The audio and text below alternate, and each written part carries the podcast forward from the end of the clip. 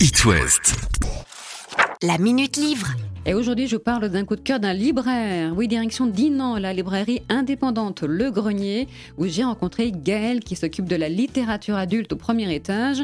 Et je lui ai demandé son coup de cœur. Pour lui, c'est La Rivière, signé Peter Heller. On est au Canada et euh, ces deux jeunes gens au début profitent pleinement de la nature, de ces grands espaces. De, de- Simplement très vite, euh, la tension va monter un petit peu puisque à des kilomètres de là semble s'être déclaré un incendie, un énorme incendie, et ils ne sont pas sûrs euh, de pouvoir euh, rejoindre euh, l'arrivée avant l'arrivée de cet incendie.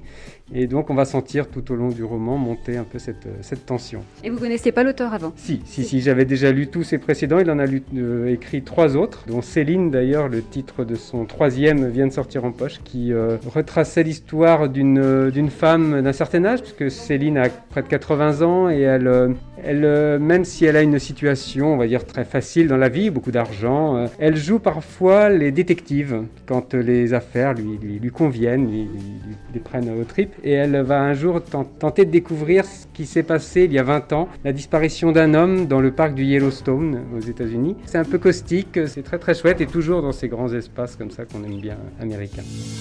La Minute Livre. À retrouver en podcast sur itwest.com.